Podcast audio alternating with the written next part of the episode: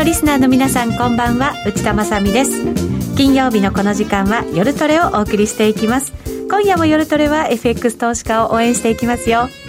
それでは今日の出演者ご紹介します。まずはゲストからです。予想会グローバルインベスターインク代表の松本英樹さんです。こんばんは。こんばんは。よろしくお願いします。そしてノーディーです。よろしくお願いします。よろしくお願いします松本さんがまもなくニューヨークに帰る予定ということなので、はい、本当にこうもしかしたらしばらくお会いできないかもしれない。そうですね、ね。まあ、この先ね状況がどう変わるかわからないんで、今のところ秋にまあもう一度戻ってくる予定なんですけれども、はい、まあそれは今の状況が続けばという前提ですからね、えー、どうなるんでしょうね本当に、ね、何事もなければいいんですけれどもね。はいそうですね。あのチャットにもいろいろもうコメントを入れてくださっていて前回は原油の話たくさん聞けた。原油は落ち着いてるけど今後はどうかなとか今夜も面白い話が聞けそうとかっていうコメントね入れてくださっています。なので今夜は本当にたっぷり聞いておかないといけないなと、はい、はい、ニューヨーク帰る直前ということでね、たっぷりお話伺っていきたいと思います。リスナーの皆さんもぜひぜひ、えっ、ー、と、これは YouTube ライブに連動したチャットがありますので、もしよろしければそちらにコメントなど寄せていただければと思います。質問にも答えていただこうと思っております。さあ、それでは今夜も夜トレ進めていきましょう。この番組は真面目に FX、FX プライム by GMO の提供でお送りします。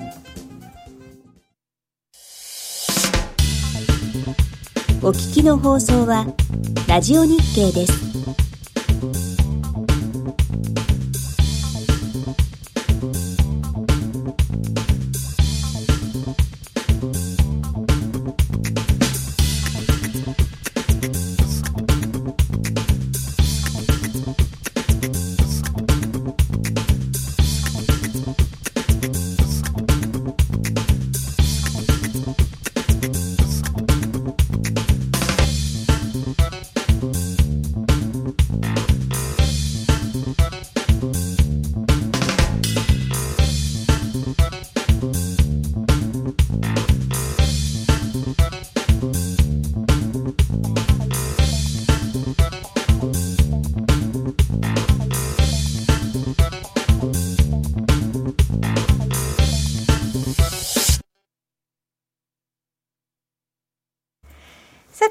夜のゲスト予想会グローバルインベスターインク代表松本英樹さんをお迎えしてお送りしている夜テレでございます。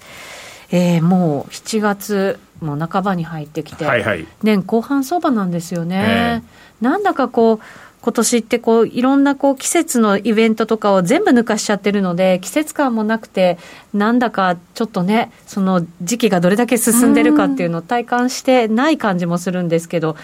今日は年後半相場松本さんにいろいろそうですね、はい、はい、教えていただこうかなと思います、まあ、今はね本当だったらサマーラリーで一番盛り上がってるとこなんですけどね7月後半っていうのは株式市場はね。そうですね、えー、それがなんか今はなんかちょっと雲行き怪しくなってきたないうような感じが、えー、してますよね。そうですね。サマーラリーとかもうちょっと経ったら甲子園相場みたいなね。そう日本ではね。ね。そういう感じがねあったり本当はする時期なんですけどねサマーラリーっていうとやっぱりアメリカとかは上がりやすいっていうそうですね。やっぱり夏のそのジュライフォースね独立記念日7月4日、うん、そこから、まあえー、9月の第1月曜日がレイバーデーって言ってやっぱりそれ休みなんんですよね、それ3連休があるんで、はい、その間っていうのは、まあえー、相場が上がりやすい、特にまあ前半は上がりやすいと言われてるん。ですよね。はい、で、まあ、そこでまあ本当にあの上がるとこまで上がって、あとは逆に8月後半から9月、10月って言ったら、やっぱり逆にこう、なんとかショックとか、なんとかとか、そういうのが起こりやすいと言われてる。まあ、そういうまあアノマリーっていうのはありますけど、まあ、とにかく今の時期っていうのは、えー、まあ、サマーラリーと言われてるだけあって、やっぱ上がりやすいという、普通はそういう相場なんですよね。うんなるほど、まあ、上がってるっちゃ、アメリカは強いわけですもんね。まあ、上がってるっちゃ上がってるんですけどね、はい、まあ、いびつに上がってるっていうのが、やっぱり一番なんでしょうね、その表現としてはね。そうですねただまあ今年に関しては、もうちょっと本当に忘れがちになっちゃうんですけど、大統領選を控えてるので、はいはい、やっぱりこのあたりも、本当だったらもっと気にしなきゃいけない、そうなんですよね。で、ね、本当だったら普通に大統領選の年は、えー、再選のた特に1期目から2期目に現役がね、現役大、現職大統領が移るときっていうのは、やっぱり再選のためにいろいろと経済対策を打ち出すんで、普通だったらもう何もしなくても勝手に、あの、景気が良くなって、あの、株価が上がると。いうふうに見て問題ないわけですよね。結構そういう意味では、まあ、あの、やりやすい相場環境になるはずなんですけれども、はい、まあ今年はやっぱりコロナの問題が出てきたことで、はい、もう本当にまあどうなるかわからないという、まあもうやっぱりまずはそのトランプ大統領が再選されるかどうなのかっていうのが一番の注目ポイントになりますけれども、はい、まあそれにもう絡めてやっぱりマーケットの見通しも非常に立ちにくくなっているっていうのは今の状況でしょうね。う本来でも景気対策とかを打ってくる時期で、今もいろんな対策やってますけど、意味合いが全然違います、ね、そうですね。あの、本、普通ならば、その再選に向けて株価をもう一段上げるための景気対策なんですけれど、今は、その実体経済が落ち込んじゃったんで、それをなんとか元に戻すための景気対策ですから、しかもそれがまあ、通常よりもはるかに規模が大きいものになってますから、はい、まあ、効いてるのは効いてるんですけれども、冷静に見て考えたら、その、全、前年とかですね、コロナ前の状況にはまだ戻ってないわけですから、いいのか悪いのかちょっと判断がつかないというところですよね。ただやっぱりそのお金がどんどんどんどん入り込んでるっていうのは確かですから、はい、そういう意味では、まあ、マーケット、特に株式市場はやっぱり、まあ、いびつに、まあ、今、相場が押し上げられている状況だと思いますね。うそうですね。いびつであっても一生懸命上げなきゃいけないような時期でもあるわけですよね。そのトランプさんの再選に向けたその動きとなると、ちょっと厳しくなってきてないですか、はいまあ、まずやっぱり、あの、失業率が10%を超えるまでに上昇しちゃったっていう時点で、まずアウトなんですね、普通に考えればですね。やっぱりそういうふうに急に失業率が悪くなったと、景気が悪い、経済が良くなくて、あの、雇用が、まあ、失われたという時点で、まあ、まず普通だったらアウトなんですけれども、はい、まあ、今回はやっぱり理由が理由なだけに、あの、まあ、それだけでもう絶対アウトというわけではないというのも、まあ、えー、確かかなんですよね。で、まあ、じゃあトランプさん、まあ、どっちにしてもやっぱり、えー、景気が悪くなってですね、雇用が失われて、まあ、とにかく挽回しなければならないと。はいで挽回しなければならないところで、まあ、一体何をするのかというところで、まあ、一つにはやっぱり中国に対する強硬路線というのがあるんですよね。はい、やっぱりこれまでのトランプさんのその言動を見てると、まあ、あの景気が悪くなった、えー、雇用が失われたのは全部コロナのせいだと。まあ、それは確かですよね。ねコロナのせいでロックダウンが行われて、経済活動が完全に停止してしまいましたから、それによって失業も増えましたからね。はい、で、まあ、コロナが悪いんで、別に、その政府の経済対策が間違ったわけではないというロジックですよね。はい、で、その次に、じゃあコロナが広がったのは、中国が悪いと。まあ、今となっては中国なんかよりもアメリカとかの方がはるかに感染拡大してるんで、冷静に見れば中国が悪いとばっかりは言えないんですけれども、い、まだにトランプさんはチャイニーズワイラスと言い続けて、ね、言い続けてる。まあ、しばらく下火になった時あったんですけど最近またあの使うようになってます。ですから、まあ、何としてでもあれは中国発のウイルスなんだと、はい、いうことを、まあ、印象付けたいと。あの、そういう、まあ、その辺は、あの人、やっぱ分かりやすいですから、はい、まあ、そういう意味では、まあ、やっぱり中国に対しては、まあ、すべての責任を押し付けて、えやろうということなんだと思います。で、一方ではやっぱりそういう中国に対しては強く出なければならないと。はいまあ、あの、もちろん彼の支持基盤である共和党、しかも白人の保守層というのは、やっぱり中国に対してあんまりいい感情を持ってない人が多いですから、はい、えー、そういう意味では彼らの支持を、まあ、高めるための、結束を高めるための中国に対しては強気でいかなければならない。はいで、自分だったら、まあ、えー、中国に対して強気に出ると。うん、彼らをうまく、まあ、丸め込む、抑え込むことができるということですよね。うん、で、一方で、まあ、例えば対立候補になるであろう、その民主党のバイデン元大統、はい、副大統領は、まあ、中国に対してどっちかというと、まあ、弱腰ですから、まあ、彼ではうまくだできないぞと、中国にいいようにやられるぞと。いうふうな危機感を煽ろうというのが、まあ、今、多分トランプさんの、まあえーまあ、支持率回復、支持回復、そして再選につなげるための、まあ、最優先課題なんだろうとは思いますね。中国に対してですけれど、そのバイデンさん、まあ、民主党の方は弱腰なんですか、中国に対するのって、こう同じぐらい強硬なのかなと思ってたんですけど。あのまあ弱腰というよりも、えー、あの、やはり民主党っていうのはリベラルで、その、基本的にはやっぱり、えー、オープンだと。はい。えー、国境は広げましょうと、うん、オープンにしましょう、自由に貿易しましょうというのが、まあえー、政策になってますから、はい、その、あの、なんていうんですか、あの論理でいくと、やっぱりあんまりその貿易問題でシャットダウンしたりとか、そういう強い攻撃っていうのはやっぱり、えー、できないという立場があると思いますね。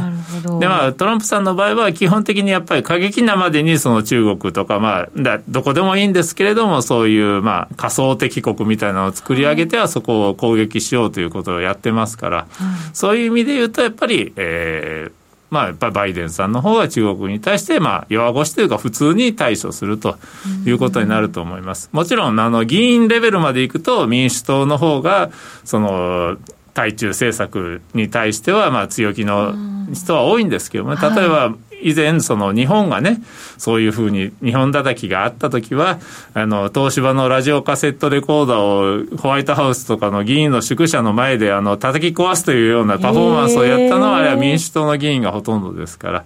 昔は日本と同じようにそういう貿易摩擦があったんですよね。ハイテク製品は日本製が良かったんですけども、それがやっぱりアメリカ人の雇用を失っていると、えー、奪っているということで、まあ、なんかラジカセかなんかを叩き壊すという映像が流れて、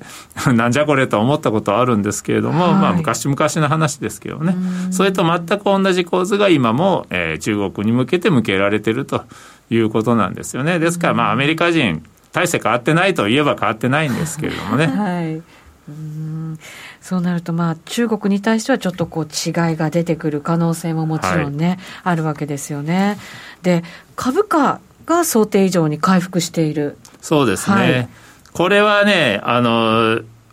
もちろん大統領、トランプさんにとってはいいことなんですけれども、はい、もしかしたらこれがちょっと、えー、戦略が不明確になるような可能性もあると、うん、あの例えば株価が低迷したままだったら、あの本当に心置きなく中国を叩いてですね、株が上がってこないのは中国コロナが悪いんだ、中国が悪いんだというその論理をずっとロジックを、まあ、押し通せばよかったんですけれども、はい、下手にここに株価が戻っちゃった。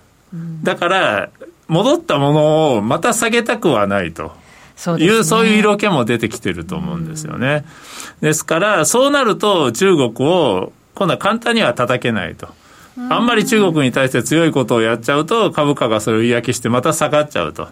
で、今のタイミングでやっぱりそういうことをやっちゃうと、これはもう命取りになるんで、トランプさんとしては中国を叩きながらも株価は大統領選直前までは維持させないとだめだと、これは非常に難しい舵取りだと思いますね。で、まあ、トランプさん、あのこの前、えー、今週に入ってですね、その香港に対する金融制裁法案、はい、あの香港にの、えー、あの自治を阻害したと、まあ、結局はあの香港の国家安全法の適用に関わった人に対してですね、その第三国、他の国の金融機関に対してそういう中国の当局者とはもう一切取引しちゃだめですよと、そういう第三国のまあ普通の金融機関に対して制裁を、脅しをかけるという制裁法案、あの通しましたし、で、香港に対するまあ、え、そういうまあ、優遇措置っていうのをまあ撤回する、うん、えー、大統領令もあの署名しました。だからそれ自体は中国に対してかなりの打撃になるんですけれども、一方ではこれ以上関係は悪化させたくないんで、さらなる、えー、制裁は今のところ考えてないとかって、まあ、えー、発言したとかも伝わってますから、やっぱりやることはやるけれども、あんまりひどくはやりたくないという、その点がちょっとトランプさんの、あの、なんていうね、戦略を不明確にしているっていう部分はあると思いますね。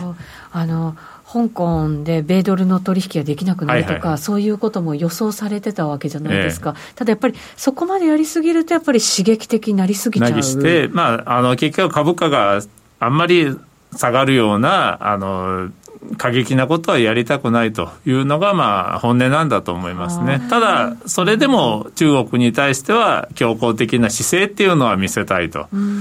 なかなかこれは、あの、二頭追うものはで、あの、もしかしたらそれが、あの、うまくいかなくなるかもわかんないですね。なるほど。そうすると、じゃあ、この米中の問題が大統領選を終えるまでは、もしかしたらそれほど悪化しない可能性っていうの方が強そうですね。そうですね。特に今の株状況で株式市場がまあ、ある程度の線で高止まりを続けているようであれば、トランプさんはあんまりあの強硬なことをしないかもわかんないです。逆にもう、もういいやというぐらい下がっちゃったらですね、はい、他の要因もあってですね、そうなると今度は逆にもう、残された道はほとんどないんで、中国叩きしかないということになれば、急に、まあ、株価がもう下がってもいいやとなれば、急に中国に対して、あの、強気に出るっていう可能性もあります。だから、本当に、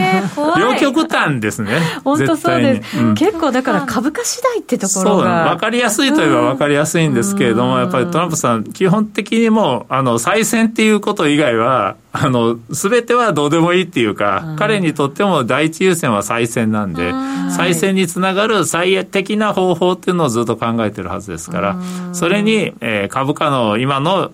株価の水準を維持するっていうのが有効であるというならば、中国に対して、あの、そんなに強くは出ないと思います。一回下がっちゃってもうダメだってなったら今度は逆に中国叩きが有利になると思えば急にたた中国叩きをまあ過激あ激化させる可能性もあると いうところですよね。なるほど。これあの以前からバイデンさんが大統領になった場合っていうのは株価が下がるんじゃないかっていうの言われ方してますよね。そうですね、まああの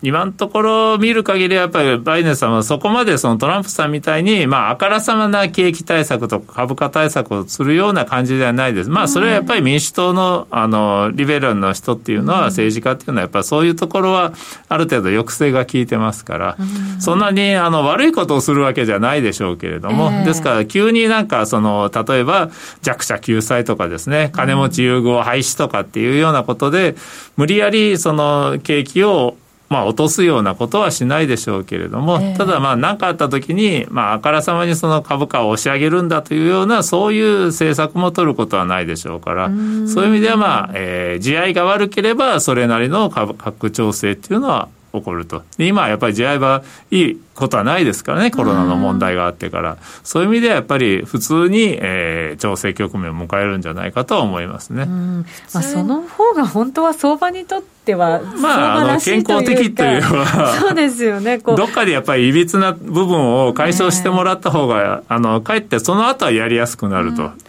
この上がり方してたら、調整怖くないですか？どうもうね、調整するんですか？分かんないですから、でも、うん、あのそういうのはいろんなところで言われてますけれども、とにかく今の相場っていうのは FRB による金融緩和であるとか、はい、あのかつてない規模のあの政府による景気刺激策というので、無理やり押し上げられてるんで、うん、言ったらもう経済指標とか、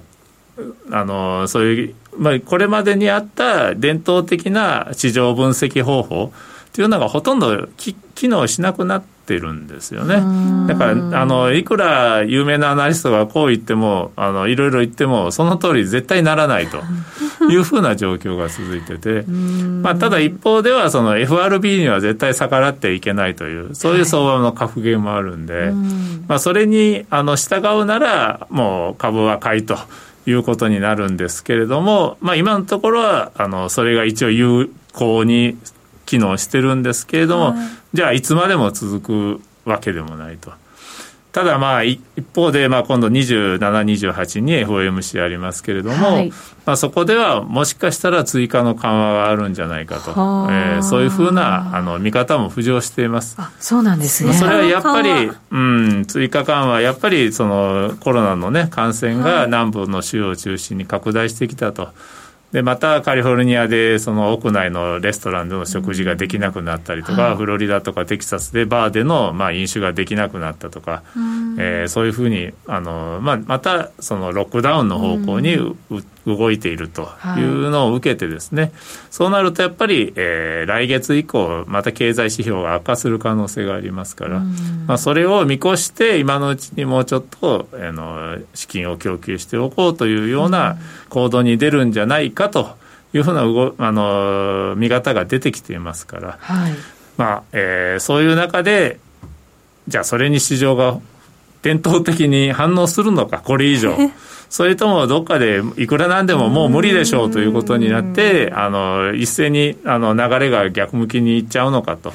い。うのは、まあ、やっぱりその辺は本当に今は、えー、読みづらい状況が続いてますよね。そうですね。本当にこれ、じゃぶじゃぶにしてたとしても、マネーの流れって、やっぱりものすごい勢いの時があって、どうやっても止められない時ももちろんあるわけですよね。これでもバイデンさんがさらに支持率を上げて、もうこれ、バイデンさんで決まりじゃないのってなったときに、株価がそれを嫌気して下げたとするならば、トランプさん、おお、ラッキーっていう感じもなるかも可能性はね、あるような気がして、確かに。やっぱり俺じゃないと株価を上げられないんだぜみたいな 感じにならないのかなと思って。まあそうそういうふうな、まあ、シナリオも想定しながら、まあ、逆転を狙ってるかもわかんないですし。はい結構まだまだトランプさんの勝ち筋多いって感じですか？あのね、分かんないんですよ、とにかく、うん、まあ、あの前回の時もそうでしたけれども、やっぱ隠れトランプというのが、いまだにかなりいるみたいなんで、はい、やっぱりそのトランプさんっていうのは、その白人の本音を代弁してるっていう部分があるんで。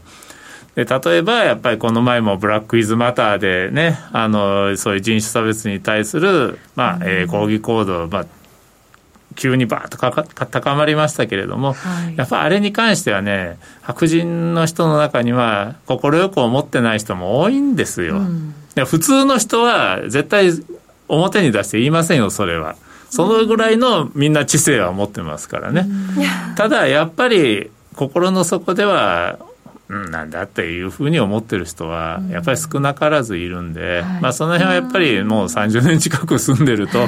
なんとなく肌で分かりますからね、その白人の人が有色人種白人以外の人に対するその態度を見ていればですね、はい、あこの人はやっぱりちょっとそういうふうに見てるんだなっていう人がや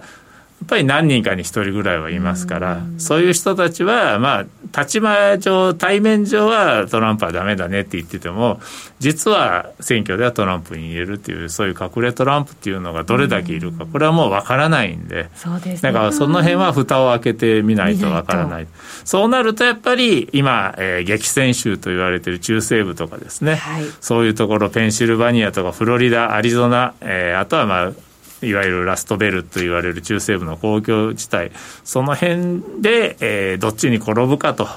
いうところなんでしょうね。で前回の時にはやっぱりそのところが、まあ、ヒラリーさんあの全部失っちゃいましたから、それで、まあ、結局最あの総得票数ではヒラリーさんトランプさんを上回ってたのに、ね、まあ、選挙では負けちゃったということなんですよね。ですから今回もあの、まあ、トランプさん厳しくなったのは確かですけれどもそういうところでちゃんとあの取っていけばまだ可能性はあると。もうニューヨークとかカリフォルニアとかですねそういうところはもうどうでもいいんです。どう考えてももうバイデンになるんでそういうところ。やっぱり大都市部はもうあのどうでもいいんで。で逆にもうトランプさんはそういうところはもう完全に捨ててますからやっぱりその激戦州のところでどれだけ地あの力を入れれるか、うん、それのために、えー、そこの支持を上げるために今後やっぱりいろんな政策を打ち出してくる可能性はあるとい。うふうなには思いますね、はい、そうですね。ただやっぱりその選挙に向けてのその講演会みたいなものもなかなかできない中で、スケジュールはどんどん進んでいくわけですよね。そうですよね、ね。今のところはもう大統領選挙のスケジュールをまあ後ろにあの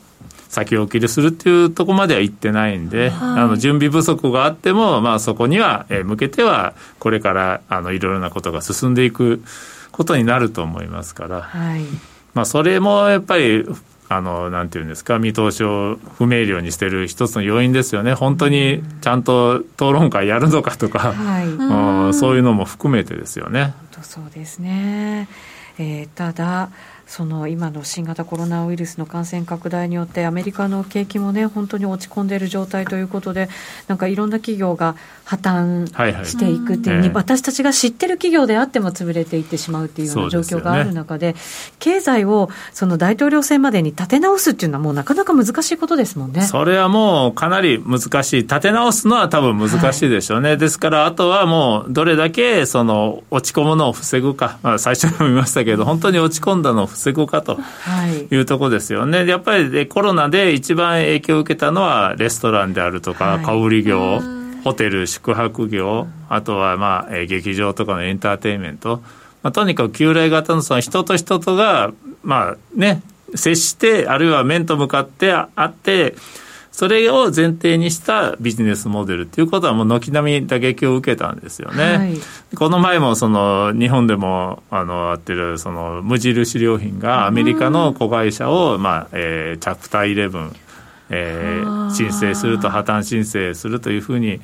まあ、ニュースがなって結構あの衝撃を受けたんですけどやっぱりそれだけ小売業っていうのは厳しいんですよね。やっぱり店を開けてねあの営業できないわけですから。そうなんですよね、えーそういうふうなところがこれからも出てくる可能性は高いと思いますね。で、うん、ああいう大きいところでさえそうなんですから、はい、ちっちゃいところはもっとひどいはずなんですよね。ただ、その割には今、それほどその企業破綻というのは増えてない。で、例えば JP モルガンチェイスとかですね、まあ、今週に入ってそういう金融機関があの決算発表を始めてますけれども、はい、どの金融機関もやっぱり貸し倒れ引き当て金っていうのを過去最大水準まで大きく積み上げてるんですよね。それはそれだけやっぱり企業破綻があるから、うん、えー、それに備えてるということなんですけれども、でもやっぱりジェイミー・ダイモン、JP モルガンの CEO なんかはですね、あのコメントで、今のところはそこまで、あの破綻が起こっているわけではないと。これはまあ不思議といえば不思議だと、それだけもう読みにくくなっているというふうなコメントをしてるんですよね。多少それってこうなんて遅効性というか、遅れてくるところもあるわけじゃないですか。いや、やっぱりそれはね、あの政府のそういうあの支援策。そうです、ね、それが効きすぎてるという普通だったらもうとっくの昔に、えー、潰れてるのは資金繰りがつかなくなってるところもまあ大量に、えー、そういう救済案を、はい、でお金をつぎ込んでるんで、なんとかなってるとい。うところですよね。はい、特に大きいのは PPP っていうその雇用を維持するためのプログラム。はい、あるいはまあ従業員を雇い続けるんであれば、従業員のまあ3か月分ぐらい最大で、これの給料を貸し付けましょうと。で、ちゃんとそれを貸し付けた分を、えー、従業員のそういう雇用の維持のために使ったんなら、もう後でそれはチャラにしてあげましょうという、まあ実質補助金みたいなもんなんですけれども、はいまあ、それによって、とりあえず今、雇用は維持されている部分が多い。で、企業もそれでなんとか、あの、やっぱり、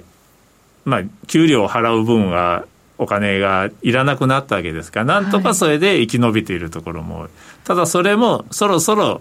に3か月の期間が終わりますから、こっから先は、だからもう、そういう、まあ、追加でね、支援策が決定されればいいんですけれども、それがされなかったらもうお金がないと。でしかも、えー、ビジネスが元に戻ってるわけではないですから、まだまだね、ロックダウンが解除の方向になりつつあった時に、また逆戻りになった段階なんで、まだまだ小売業とか、そのレストランとかそういうところは営業できない状況ですから、まともにはね。はい、そうですね。そういう中では、やっぱり、えー、ここから先、8月以降、えー、いろんなところで、まあ、破綻と失業が改めて増えてくる可能性は高いと見ておいた方がいいと思いますね。雇用、ね、もうすでにそのなんていうか失業者数とかはものすごい数だったじゃないですか、歴史的な、それでもその PPP とかでかなり保護された状態だったんですね。そういうことになりますよね、で失業保険っていうのは、あのもうね、それまで30万件もあれば大変だって言っているのが、300万件になって、今でもなおまだ3か月経っても100万件以上の失業保険出ますけれども、あれは州によると、州によっては、その給料が減った、収入が減ったら、減った分に対して、保証を、あの申請することができるんですよ。だから完全に失業してなくてもそうやって給料が減りました収入が減りましたっていうとじゃあ、えー、半分になりましたっていうとその半分に対していくらか出してくれると、ですからそういう人も失業保険は申請するんでなるほど。まあそれもあって増えてるんですよね。でもあのまあ、雇用から見ると、まだ雇われていると。給料が半分に減って、仕事はやってないけれども、とりあえず維持されていると。で、雇う方は雇う方で PPP とかがあるんで、雇っていった方が、あの、お金を貸してもらえるんで、得な部分もあるから、まあみんな、あの、いいっていうことになってるんですけれども、それもあるんで失業保険の申請は増えるけれども意外に雇用は減ってないと、まあそれでもね4月に2000万人とか減っちゃって、でそこからバンバンバンと回復はしてますけどまだ、えー、現時点で今年に入ってから1400万人ぐらい雇用は減ったままなんですよね雇用統計では。ですからまだひどいんですけれども、これ PPP がなかったら本当に3000万人とかぐらいの、えー、まあ、雇用が失われて、失業率も20%ぐらいまでなってたと思いますね。そういう意味では PPP はかなりあの効果的な政策だったんですただそれも限度があるわけですよね。3か月で終わりです。そうですよね。なんかすでに破綻してしたというかその再生法適用されてるような企業とかって結構そのコロナ前からちょっと事業が傾いてたっていう話があるところも多かったじゃないですか。小売とかもね。はい、で、この後じゃあコロナ、本当に純粋に新型コロナでこういう社会情勢になっちゃった影響で潰れるとこも出てきたら、なんかこう、どどうですか、株とかって言ってる場合じゃなくなるんですか、それとも上がってはいられなくなるんですか、ね、まあ、普通に考えたらそうだと思うんですけれども、そういうなんか、論理が今通用しないのが 今のマーケットなんですよね。お金は余ってますよね。そうなんですよね。ただやっぱりね、あのお金出てこないところでいくらね、別のところからもう引っ張ってきてもそれには限界があるんだったらやっぱりどっかでやっぱり経済は回らなくなりますから、やっぱりまずはやっぱり経済を回すことですからそのためにはやっぱり、えー、ロックダウンが解除されないとダメでしょうしまあ、えー、ワクチンの開発がまず必要最低条件ですかね。そうですね。そこになってみんながそのとりあえず心配しなくなったら外に出ていくことに対して、まあワクチンもあるし治療薬もできたってなればまあ、かかったら、あの、ちょっとおとなしくしてりゃいいわぐらいで、まあ、あの、それぐらいの気持ちで外に出ていけるようにならないと、やっぱり経済回復してこないと思いますから。ね、今やっぱかかったら最後っていう人も結構、はい、そういうふうに不安に感じてる人も多いですから、そういう人はやっぱり出ないですから、外に。うん、うん、本当にだからインフルエンザぐらい、ね、ぐらいの、まあ、インフルエンザも大変ですけど、それでもやっぱりこう、まあ、予防で注射打っておこうとか、薬もらおうとか。そうですね、まあやっぱりね、その免疫のあんまり、ね、強くない人は、ちょっと家でおとなしくしてよっていう、まあそういうくらいだったらいいんですけど、今、普通にやって大丈夫な人でも、やっぱりそういう不安から外に出るのを控えたりしますから、その分やっぱり経済。はい回ってこなくなりますからね、うん、そうですね。アメリカの方ではなのでワクチンの開発もね本当にこう急がれているという、ね、それはもう本当に最優先事項で進んでますからね,、はい。ね。いろんないいニュースもね入ってきてはいるので、期待したいところではあるんですが一旦お知らせを挟みまして松本さんのお話まだまだ伺っていきたいと思います約定力で選ぶなら FX プライム by GMO。レートが大きく滑って負けてしまったなどのご経験がある方は、ぜひ FX プライム by GMO のご利用を検討してください。数多くの勝ち組トレーダーが認める約定力でサクサクお取引いただけます。スキャルピングも大歓迎。パソコン、スマホ両方で使えるハイスピード注文は待ち時間なしの連続発注を実現。保有ポジションの全決済注文にも対応。スキャルピング取引と相性抜群です。新規口座開設とお取引で最大50万5千円のキャッシュバックキャンペーンを実施中です。詳細は FX プライム by GMO のホームページをご覧ください。株式会社 FX プライムバイ GMO は関東財務局長金賞第259号の金融商品取引業者です。当社で取り扱う商品は価格の変動などにより投資額以上の損失が発生することがあります。取引開始にあたっては契約締結前交付書面を熟読ご理解いただいた上でご自身の判断にてお願いいたします。詳しくは契約締結前交付書面などお読みください。お聞きの放送はラジオ日経です。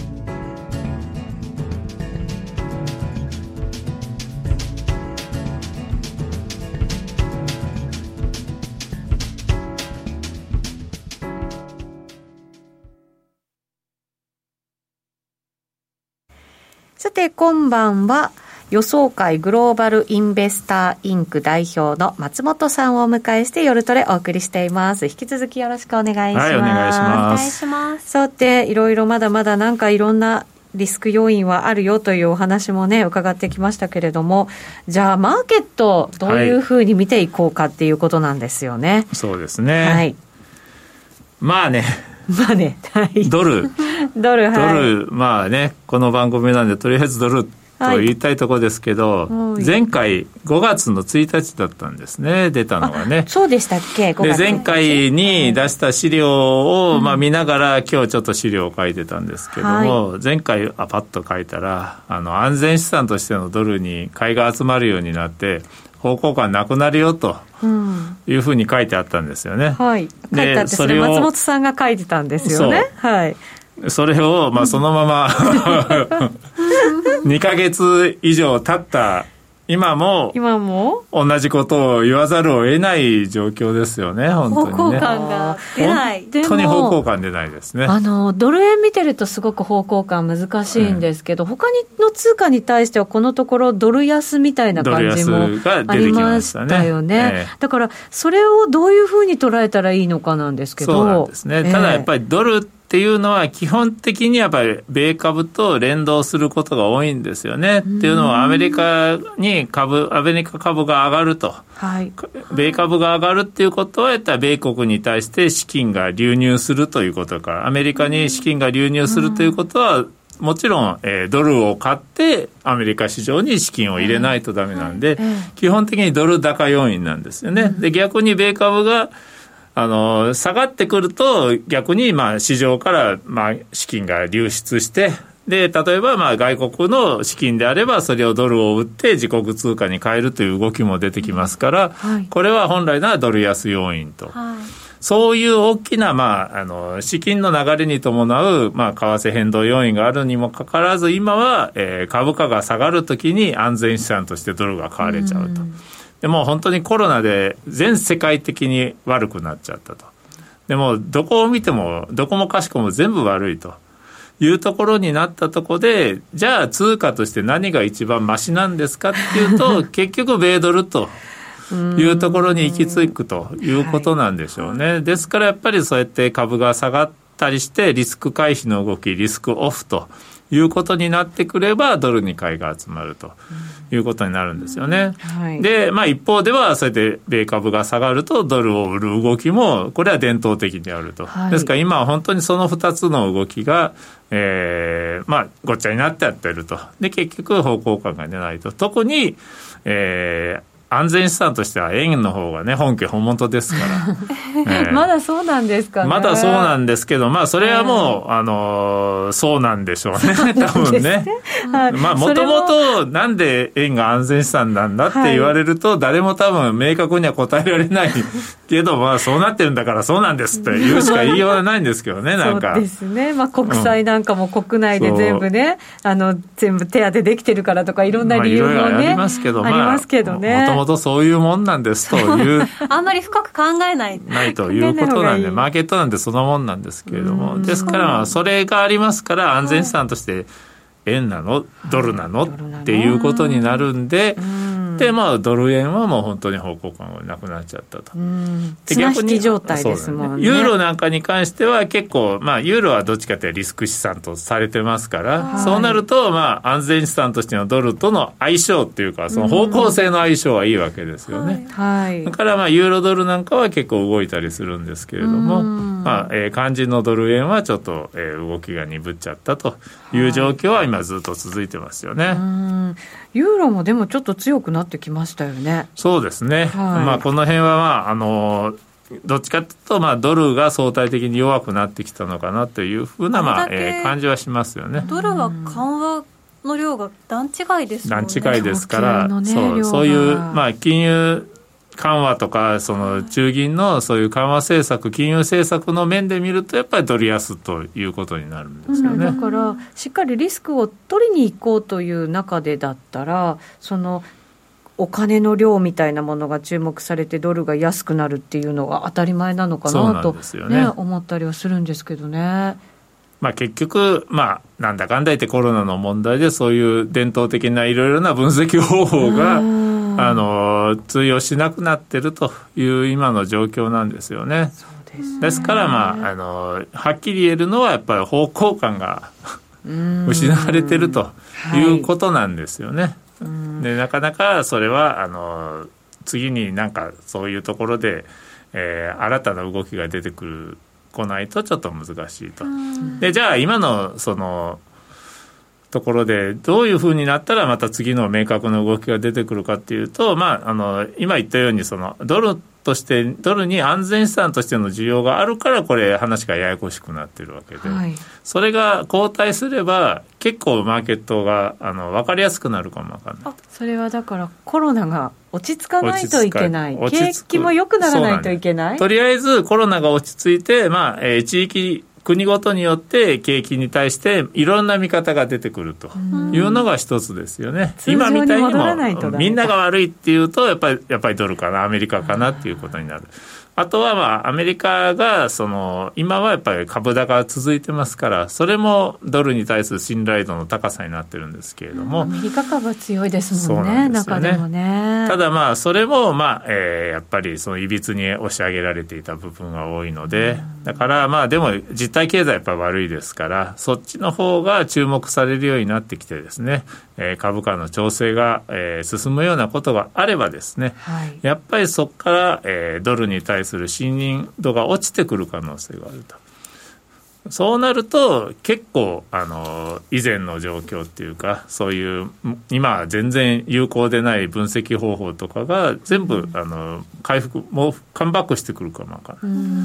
そうなると、まあ、例えばドル円なんかは一気に円高が進むという可能性は、えー、高いと思いますね。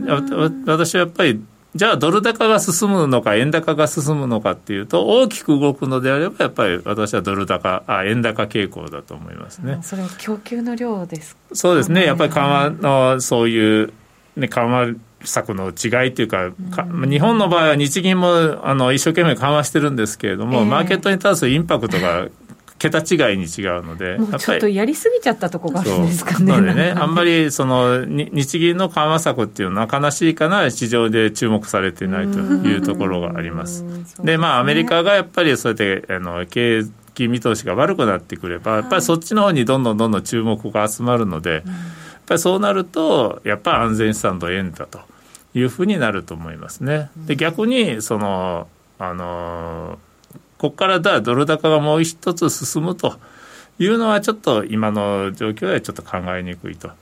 普通だったら例えば株が上がればえー、ドル高が続くとドル高になるということもありえるんですけどもそういうシナリオも。ただ今の状況じゃあのドルに対する安全資産っていうのがあるので 株が上がるとドルが売られちゃうとかって言って、はい、でやっぱりドルがいい状況が続いてるとですね、その安全資産とドルのそういう構図が崩れないんですよね。ドルに対する信任信頼がなくなると、結構今の構図が崩れちゃって、えー、安全資産の円高っていう方向にガッと流れがあの進む可能性あるんですけれども、ドル高の方向に進もうとなると、なかなか今の構図が崩れにくいと。そうなると結局、米株が上昇しても、ドルにはそれほど買いが集まらなくて、むしろ安全資産としての需要後退で売られるとかというふうになると、やっぱりドル高方向にはちょっと一気には進みにくいかなと。ドル高に進む要素が少ないんです、ね、少ないっていうか、大きく動く要素が少ないなと。もちろんね、じわじわじわじわとはレンジを切り上げていくかもわかんないですけれども、はい、なんか一気にじゃあ120円だとかっていうふうな、えー、展開っていうのはちょっとあの予想できないかなと見通せないかなとそれよりも一気に104円とかの方が 円高が進む時は、あの一気にいくよとスピードが速い。なということになりますよね。やっぱりショートが速いんですね。そうね。そうかそうね。ねでもそうなるのはこの状況から脱した時出した時ですから、ね、まだしばらくは出しない可能性の方が高いと思いますね。と、ね、いうことは、ね、しばらく方向感は出ずレンジでやっぱりね。ごちゃごちゃ、うん、ごちゃごちゃと言ってるんですかね。団長からコメントいただいて、うん、入っててあのどっちやねんが入ってますけどね。リスク資産っていう見方ドルが安全資産という見方とリスク資産という見方に分かれますっていうふうに書いてあるんですけどリスク資産という見方ができるところもあるんですか？まああの例えば大円とかね、はい、スイスフランとかでああれば相対的にリスク資産というふうに見られることもあると。そうですね。まあ為替はもう全て相対的なものですから、はい、そう。そう、ね、だから本当にもう、まあ、どっちやねんなんですよね。どっちやねん。本当にどっちやねんと。はっきり正解と。そうですね、うん、団長の質問と団長の答えでなんかね完結したっていう感じがね。はいありますけど。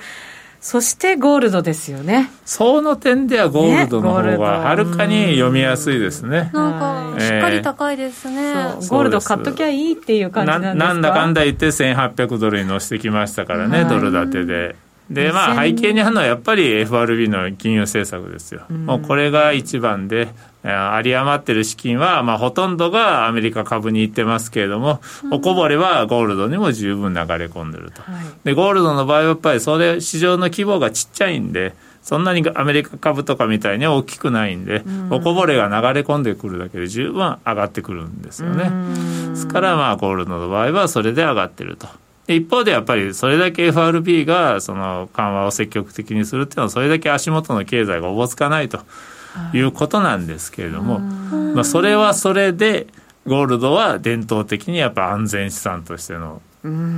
需要があると、王様ですね。王様ですから。安全資産のね。やっぱりそれじゃああの今のさっきの話に戻りますけれどもじゃあそれでドル円が、えー、大きく下げるような安全資産としての円に買いが集まるようなそう今の状況が構図が崩れてですねアメリカに対する信頼がガクッと落ちる場面があれば、はい、その時には金に対してはやっぱり買いが集まってくると。またそのドルに対する信任が落ちれば落ちたで上がってくると。いうことですね。ゴールド、まだまだだからなんかこう上がるって見方すごくあるじゃないですか。ゴールドがもし売られる日ってことになると、これもいろんな問題が解決した時ってことになるんですか？全てが解決した時でしょうね。全てが解決して、金利が正まっとうな理由っていうか、まあ、普通常の状態に戻って上がり始めた時ですよね。すべてが解決するっていうことは FRB ももうそれ以上資金供給をしなくてよくなりますから、テーパリングが始まりますから、テーパリングが始まって、利上げが、えー、視野に入ってきてと。はい、そうなってくると、やっぱり長期金利も上がってきますから、そうなると、まあ、ゴールドはやっぱり弱いですよね。これでも2022年内はもうずっとこういう状態をって2022年末まではゼロ金利だって言ってますから。そうです。でその後まあもしでも利上げに動くなんてことはまたさらに先っていういうことになると思いますね、ね、今の状況ではね。は金しばらく強そうですね。そういうことですね。今からでもいいってことですか？まだまだあの十分。ただまあ一方でねやっぱりあの何かあればことあるごとに換金売りが出たりとかポジション整理の売りが出たりとかで下がりますけれども、まあ下がっても3日とか4日とか、はい、それぐらいで、まあ、しっかりおしめで買いが集まってきてますから。あんまり盛り上がってる時に慌てて買っちゃうのはちょっと、あの短期的にリスクが高いですけれども、まあ、押し目があったりですね落ち着いてる時に、えー、ちゃんと買っていけばですね、またまだ十分可能性は高いと思いますね。そうですね。金が安い方が世界はいい状態なんやとね。まあそうもうもうまさにそれはそうですよね。はい。ジェイドさんから悪いインフレで悪い金利上昇になった場合のゴールドってどうなるんだろう。これやっぱ上がるんですかね。それはね。うん、分かりません。だってそういう状況もう30年とか40年ないんですから。そうですね。あそっか。そう。確かに。金利がなくなって久しいみたいな。で悪いインフレなんてどこにあるんですかって。よくね言いますよね。悪いインフレとか悪い金利上昇とかね。いろいろ言うけど。スタグフレーション起こらないんじゃないかみたいな説も。まああの今回のそのコロナの問題で起きるかなと、私もちょっと気をつけた方がいいよっては思ってますけども、っていうのもやっぱりサプライチェーンがちょっと分断されてきたと、中国が物を作れなくなってきた、あるいは米中の関係がもっと悪化して、中国から安いものが入ってこなくなってきたと。いうことになれば、一時的にせよ供給不足が起こる可能性はあるんで、そうなると、まあ悪いインフレ、コストプッシュ型の悪いインフレっていうのは起こる可能性はありますけれども、今はまあそれどころじゃないんで、もう需要がそれ以上に落ち込んでるんで、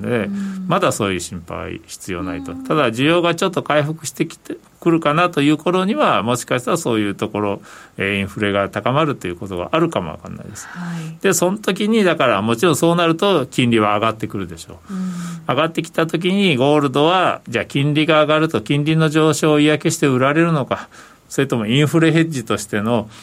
あの買いが改めて入ってくるのか、うん、それはちょっと分かんないですね、本当に。あの正直言って、それが分かる人いないと思います。どんだけ生きとんねやと。だから100年とか200年生きてるようなね、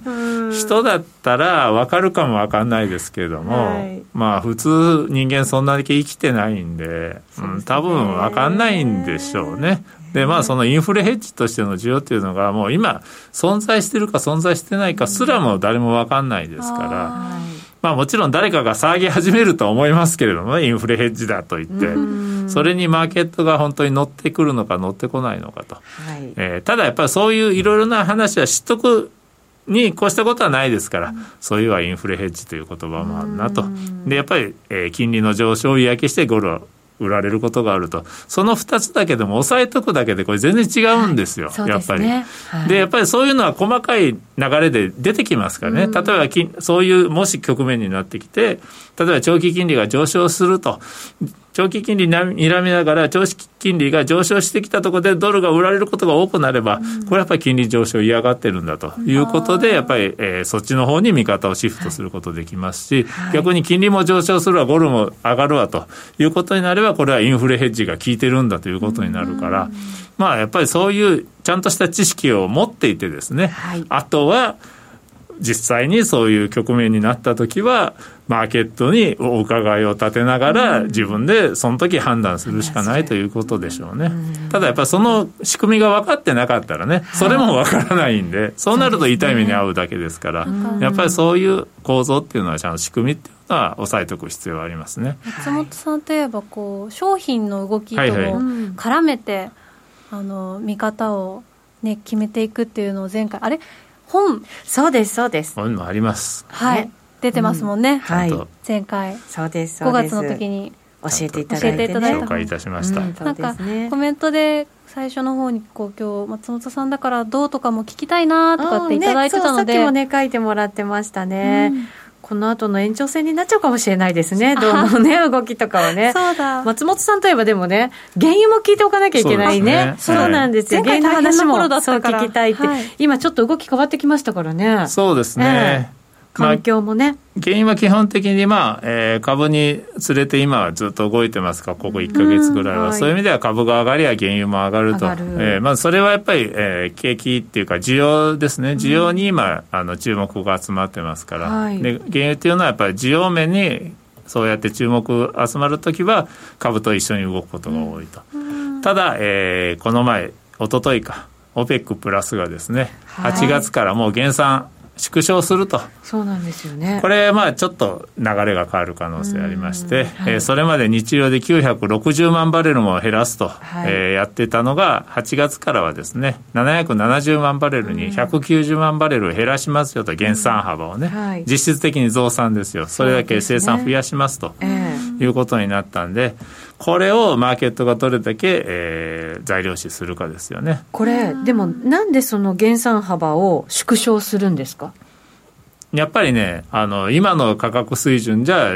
増やしたいところもあるんですよ。ロシアなんか増やしたい、うん、W ニューヨークで40ドルまで来ましたと、はい、するとロシアは増やした方が得なんですよね。でサウジはもっと増やさない。あ上げないとダメなんです、ね、値段を上げたい、はい、サウジは生産コストだけを産油コストだけ考えれば、まあ、あの10ドル以下で作れるところが油田がほとんどですから、全然儲かるんですけれども、はい、悲しいからあの国はお金をいっぱい使い筋ですね、国家予算を賄うには60ドルぐらいないとダメなんですよ。はい、60ドルいかないと財政赤字、大赤字なんですよ。はい、今はもう仕方がないから、その国家予算予算の支出をどんどんどんどん削減して、そういう公共サービスとかですね、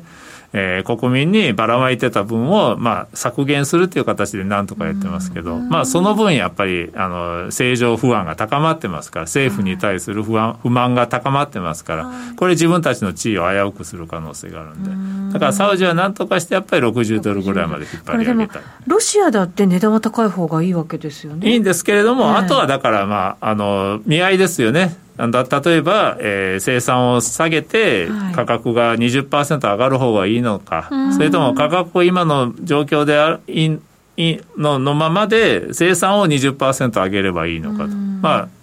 計算から言うと両方一緒になりますから。価格が20%上がっても生産量が20%上がっても石油収入があのにはあんまり変化はないですから、その辺やっぱり各国とも産油国といえども、はい、いろいろなあのお国の事情があるんで。他の国は困るけど自分たちの国は困らないぐらいの値段にしてたい、ね、そうなんですよね。アメリカだってそういう値段があるわけですよね。ありますからね。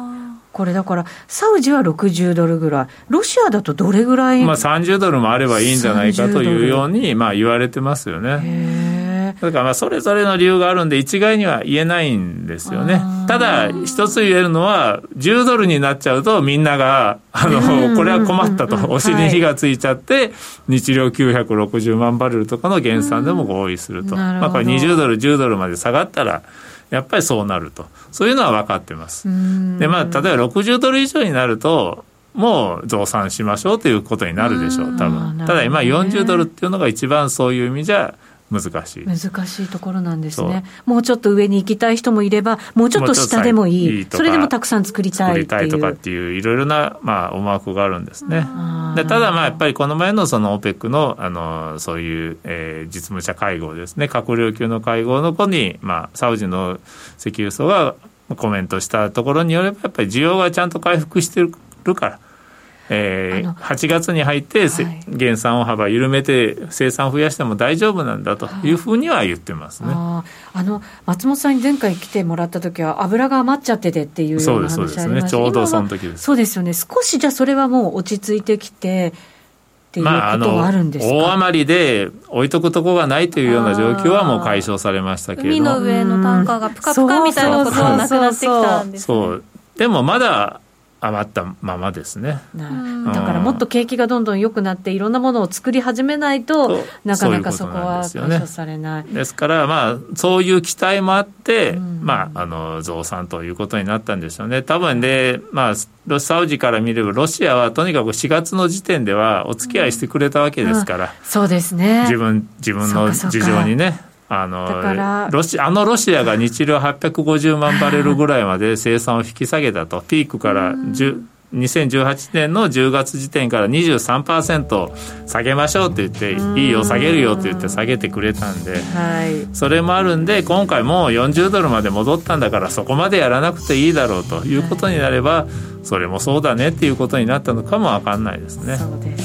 ただ、まあこれでね、また、えー、需給が弱含みの方に動く傾くんであれば、はい、またここから下がってくる可能性があるんで。それで株価の動向がね株価が調整進むようなことがあったら私は1回ぐらい20ドル台までまた下がっちゃうこともあるかもしれない。それは株価動向次第ですけれどもまだまだ需給は弱いということですね。